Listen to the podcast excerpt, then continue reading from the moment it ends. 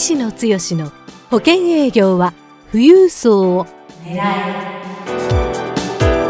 この番組は相続事業承継コンサルティング協会代表理事の石野剛が年々厳しさを増す保険業界で生き残っていくための富裕層営業術について協会員の成功事例を交えながらリスナーからのご質問にお答えする番組です営業のヒントをぜひつかみ取ってください。こんにちは三木江です。石野剛です。石野剛の保険営業は富裕層を狙い今日は第61回目をお届けします。石野さん今日もよろしくお願いいたします。はいよろしくお願いいたします、えー、今日はですねあの7月1日配信予定なんですけども、はい、あの先月ですね、はい、あの MDRT の世界大会がそうですね。マイアミで、えー、ありましたよね。はい、はい、あの石野さんの会社の社員の方もね、はい、何人か行かれたということで、はい、何かあの衝撃的なお話も結構あったようで、うん。うん。まあ、石野さんとしてはあのそんな衝撃、前前からこうねあの、はい、聞いてることではあるとは思うんですけども、かなりあの、まあ、保険業の方にもねすごく、うん、あの参考になる最新情報があるようなのでそうです、ね、今日はちょっとあのご質問ではないんですけども、はい、ちょっと特別バージョンということで、はい。はい、MDRT で、はい、あのどんな話があったのかというところを、はい、今日お聞かせいただければと思うんですが。はい、はい、わかりました。はい。あの MDRT の今回のアニュアルミーティングマイアミ私が行ったわけではないんですけど私はちょっと最近はなかなか行ける時間を取れないというのが現状なんですけど、はい、石野さんは毎年 MDRT はもう当然登録されてる。んですけども、はい、お忙しくてなかなか行けないそうですね、はい、あの22年の変遷というお話していただいてますけども、まああの初年度からずっと継続的に MD は、あまあ意識的にそこぐらいの数字はという前提も含めてですね、えやらせていただいてで一社専属から独立した後あたりまでほぼ毎年行ってましたのでもう十数回はアメリカ本土のアニュアルミーティングが行ってたんですけどもそんな前提の中で今回はうちの東京のですね責任者取締役とファーストタイマーえー、去年かなあ一昨年の年末ぐらいからうちに来てくれたメンバーが、あもう1年間で早々に MD 到達して、えー、彼はもう実はあ1月2月でえー、2回目の今年の MD の資格も取ったということで。すごいですね。はい。えー、はい。で、取締役はまあ COT という前提ですけどもね。うん、で、2人が行くという前提で、行く前にね、僕は、あの、非常に業界が、もう皆さんあ、バランタインショックという話も含めて、どんどん業界が変わっていってるよねっていう感覚は持ってると思います。で、僕の中で言うと、実は、あもう20 21年前に初めて MDRT のシカゴ大会に行って非常に大きな衝撃を受けてそれが原体験になって今の僕のビジネスモデルうん、FP 事務所的な形で、えーまあ、クラスターっていうかある一定のメンバーあですけどもね。えー、大体アメリカとかイギリスに行くと5人とか10人ぐらいで FP 事務所の、えー、まあ、非常に実績を上げてる代表がいて、うん、その人が IMD もしくは COT、TOT レベル。で必ずそこにスタッフを、えー、抱えながら後継の人を育てていくという前前提で5人10人15人ぐらいでですね、うん、日本で言ったら税理士の事務所みたいな感じの、うん、そういうモデルに近いんですけどそういう仕事のやり方をやってたと。で僕はずっと10年なあ年代英語はあまりできないですけども行った時には近くにいるアメリカ人とかいろんな人にどんなモデルをやってるんだということを聞いたりしながら今のうちのモデルはまさしくそこが元気になってると。でそんな前提の中でこう保険業界がどうなるか、えー、そのトレンドっていうのは実はやっぱり本本家というかアメリカ欧米アメリカイギリス。えー、金融ビジネスに関してはやっぱり欧米に10年、えー、日本は遅れてるってもう20年前から言われてるんですけどもねでそういうところで新しい潮流とかそういうこと何が起こってるかっていうところを情報を取りに行くという意味でも僕は毎年行ってたんですけどここ行けないので、えー、その彼らに、えー、今本当に日本の業界が変わっていこうとしてる中でそういうヒントアイデアになることがあればぜひ、えー、現地アメリカとか欧米の FP 事務所をやってるようなね、えー、会員に話を聞いてきてくれないかと。まあ幸いというかうちの2人はどちらも英語が堪能なので、えー、その情報を聞いてきてほしいっていうことを、まあ依頼して帰ってきたら、まあ、当然その現地の人とのコミュニケーションもしたんですけども実はそれ以上に大きなあまあ情報というかですね、えー学びがあったと。で聞いてみると実は最近、えー、世界大会っていうのは午前中のプラットフォームって言って、まあ、数千人がこう一堂に会して成果を上げてる MD のメンバーの発表だったり経済学者であったり心理学者であったりプロスポーツ選手であったりのプレゼンがあるんですよ。午後に、えーまあ、文化会っていうことをやるんですよね。でそれが大体、えー、アメリカ人であったり他の外国の人がスピーカーになるんですけどもここ数年は日本海の中で、えー、みんなで勉強していきましょうという会があもう催されているような形でその中で一番大きなあ日本海の主催のまあ、文化会でですね、これが非常に衝撃的というか今の業界の将来を占うような、あ話があったということなのでちょっとここで、えー、皆さんにシェアさせていただこうかなというふうに思うんですけども、はい、はい、ぜひぜひ。よろしいですか？はい、あのちょっとだけあの前提としてですね、はい、あの MDRT っていうのはこのミリオンダラーラウンドテーブルということで、はい、生命保険金融の、はい、こうプロフェッショナルの組織っていうことなんですけども、ね。はい、あのなんかこうボランティアで皆さんがこう集まって、お互いにこう情報をこうシェアするようなそういう文化があるっていうそうですね。あのまあ聞かれてる方は生保業界でも MD にはあまり今まで関心をお持ちでない人もいるかもわからないし、うん、生保業界以外の人も聞いてられると思うんでね。うん、ね。えー、ここはもうかなりの歴史がある会、アメリカでもともと生保セールスパーソンが、えー、ラウンドテーブル円卓会議を開いてこの業界をどうしていこうかっていう意識の高いメンバーが、えー、始めたあ業界の会なんですけども基本はボランティアというかみんなのノウハウをこう共有し合ってで、えー、ギブの精神で、えー、みんなが成功していきましょうっていうような、まあ、そんな前提の中で、えー、勉強会だけじゃなくってちゃんと実績を得るということで毎年高いハードルを設けてですね、えー、例えば日本で言ったら多分今あ初年度のコミッションで1200万とか、うん、あそんなレベルを達成した人だけがいけるっていうようなあ部分で。でそれは最初のうちは生保セールスパーソン向けの勉強会っていうものがアメリカから始まってどんどん広がって今全全世界に広がってそれを毎年6月にアメリカに集まって勉強会をする。それがもう数千人が集まるアンニュアルミーティング。まさしく年次総会ですけどもお祭り的な要素も含めてですね今あその業界の勉強だけじゃなくってファウンデーションということで、え寄付活動とか社会貢献とかそういうところも含めてですね非常に崇高なイメージ、えー、イメージというか理念を持ってですね、えー、みんながそこに参画して学んでいくっていうそういう会ということですよね。はい、でそこでこう、日本海の方たちが、はい、あの発表したそうですね。情報がすごく衝撃的だった、ね、まあそうですね。あのーまあそこの経緯は置いとくとして非常に昔は僕が言ってた頃は日本海でそんな文化会をやるような体制がまだ取り切ってたわけではなかったんですけども最近はそこを毎年日本人向けに情報シェアする。で今回の会。一番大きかった文化会は、うん、多分、うん、800人とか900人とか1000人近い会場がほぼ埋まるぐらいのメンバーがもう基本的には多分日本人の会員が集まったと。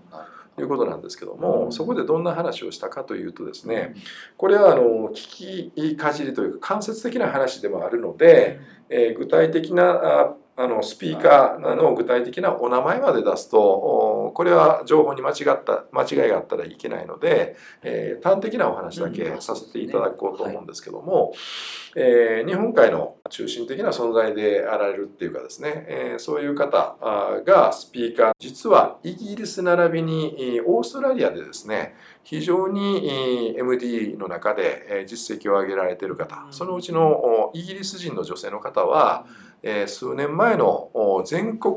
組織の MDRT の会長までやられた方。その方をお呼びして要は欧米えあイギリス並びにオーストラリアっていうのはイギリス圏ですからイギリス圏の MDRT メンバーが今どんな活動をしているか。で金融の情勢がどうなっているかっていうところを学びましょうというようなそんな話。えー、をされたということなんですけどもそこで、えー、もう皆さんも多少聞いてる方もおられるかもわからないですし、えー、この講座の案内の時に我々もちょっと過去からそんなニュアンスがあるなイギリスに行くとこういうビジネスモデルになってるなっていうところは聞いてたので、えその話を生々しくしてくれたと。で、えそれはどういう話かっていうことなんですけどもね、え実はイギリスではですねあの生保セールスパーソンという人はことごとく数年前というかもう10年近く前に駆逐されたというかモデルが変わっちゃったと。何がきっかけになったかって言ったら、えー、その金融業界の中の、まあ、政府っていうかあがですねコミッションを開示しなさいと。これはもう日本の方でもそういう話があのここ数年来、ちらちら聞きます、ね、ちらちら出てきてるんですよね。でそんな中で実はイギリスは、えー、そのコミッション解除するという規制がですねずっと同じような議論が多分数年にわたってした中ででその前提の中で、えー、保険の提供をするんだったら大きな非常にコンプライアンスも含めてですね。でその中で、えーじゃあどういう人たちがそれを提供できるかって言ったら、えー、今はですねもうその資格保険を提供するもしくは金融全体のプロとしてコンサルティングができる人っていうこれ国家資格になってるみたいですけどもね。そういう人は実はイギリスでは今3,000人ぐらいの人数にまで多分100分の1ぐらいに減った。いや99%の人は、あモデルチェンジをしどうしたかっていうところはそこまではまあここではあ私も深く聞いてないですけどももうそういう形になってるという衝撃的な話。で、えー、多分オーストラリアの会員の方もオーストラリアっていうのはご存知の通りイギリス圏の発想で金融ビジネスっていうのは実はイギリスが中心に結構世界に広がったっていう流れがありますので、えー、まあそこでイギリスの FP ビジネスもしくは保険ビジネスがどうなってるかっていう話を、えしていただいたっていうところなんですけどもそこで、え聞いた話というのはまさしくその3,000人非常にまあ選ばれた人。イギリスではもうその IFA っていう表現えー、をしてると思いますけども資産管理含めて保険の提案もする。その人たちっていうのは弁護士ドクターと同じステータスの中で仕事をしてる。で、えー、まあイギリスまあ人口は日本よりは少ないと思いますけどもでも3,000人っていうと非常に限られてますよね。じゃあそういう人が普通の保険提案してるかって言ったら一般の保険はえー、ちょっとビジネスとしてネットなのか何なのかそういうような選ぶタイプの保険というのはネットとかそういうところで売れるような流れがある。で実はイギリスもですね昔は保険っていうのは金融機関銀行で売ってた時期があったらしいんですけども、えー、その銀行で、えー、提供してたも部分並びに保険の売り方含めて非常に、えー、顧客まあ日本の金融庁でもフィディシャリーデューティーっていうような形で顧客第一の視点で、えー、考えないといけないっていう話。多分イギリスでも同じような流れがある中でですねえー、実は金銀行が保険を売ってた時代で、えー、広げていったんですけども手数料開示をしないといけないっていう話になった途端にですね、えー、その銀行がそのビジネス保険ビジネスをやめてしまったと。いう流れになってます。で、えー、そういう前提でいくとその3,000人の IFA、えー、保険ビジネスができる資格者は何をやってるかって言ったら今はもう富裕層。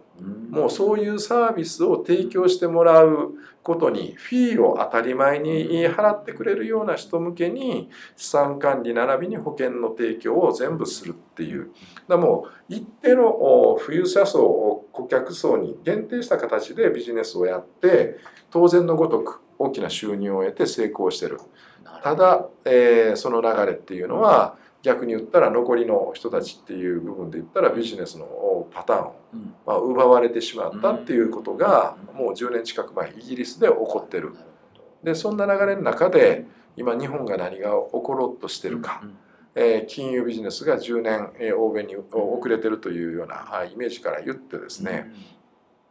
その今回日本海で、えーまあ、コーディネーター役というか司会もしくはスピーカー役でしていただいた方が、えー、その会の中で衝撃的にお話をされたのは、実はあ MD にアメリカに行く前に金融庁の長官に呼ばれたらしいです。だから MD 保険セールスパーソンの象徴的な人たちという前提の中でで会う機会を得たと。でわざわざ、まあ、そういう意味で言ったら長官がわざわざ会うっていう保険セールスパーソン、個人的な発想で会ってるわけではないと思うんですね。でその長官が何を言い出されたかって言ったらまさしく保険業界これから金融庁としては手数料の開示をやることを前提に考えてるんだって金融庁の長官が明言された。と。いうことですから。日本でもいよいよ手数料開示が本格化するという、ね、する可能性がとはいえ、うん、ただまあ今回のね、うん、えー、バレンタインショックの中でこれも国税並びに金融庁のいろんな意向が働いてる中で法人保険が今、えー、実質的には回転休業で半年普通ならあ保険会社が個人法人のマーケットがある中で法人の保険を売ることを今止められてるっていうのは異常な事態なんですよね。そこをしてまで今法人の保険が売れなくなってる。で半年間、えー、まだこの今のタイミングでは多分このお話をするタイミングだったら、えー、パブリックコメントの内容に基づいた発見、えー、保険の適用ができるような流れになっている可能性は高いと思いますけども、えー、とはいええー、金融庁並びに業界全体の中でですね、えー、何が水面下もしくはもう今水面上に上がったあ議論として、えー、コミッションの開示並びに保険の節税売りを止めるという、えー、ことが起こってるという背景の中に何が起ころうとしているのか、まさしく僕の中で、えー、東京の2人が MD 行くにあたって、このヒントになるものが何かあればぜひ掴んできてほしいって言ったものがこの日本海の分科会の中でですねかなり明確になってきてる部分があったりして僕としては非常になるほどやっぱりそういう方向に向かってるなというところがあるんですけども。まあ、その辺の話に関してはそうですね、はい、今日はあのまたお時間が来てしまいましたので、はい、あのではそういう大きな流れがあって、まあ、手数料開示もいよいよ日本であるかもしれないとなってきてるところで、はい、ではあの、まあ、保険セールスパーソンの皆さん、どういうふうにこれから活動していけばいいのかっていうことを、はい、あの、まあ、ヒントになることですね。すね。ぜひ来週また、はい、はい、引き続きこのテーマで教えていただければと思いますので、ぜひ皆さんもあの楽しみにお待ちいただければと思います。はい。はい。えー、それではですね、石野剛の保険営業は富裕層を狙い、今日は第61回目をお届けしました。石野さん、今日もありがとうございました。はい、どうもありがとうございます。番組からお知らせです。ただいま、石野剛へご質問をお寄せくださった方へ、富裕層の意外な素顔、富裕層の性格から富裕層に好かれるポイントまでをプレゼントしています。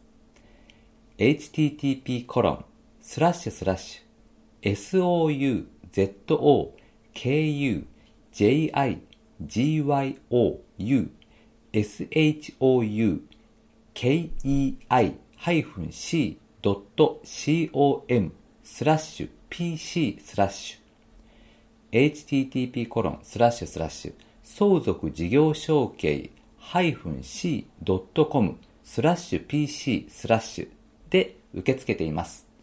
どんどんご質問をお寄せください。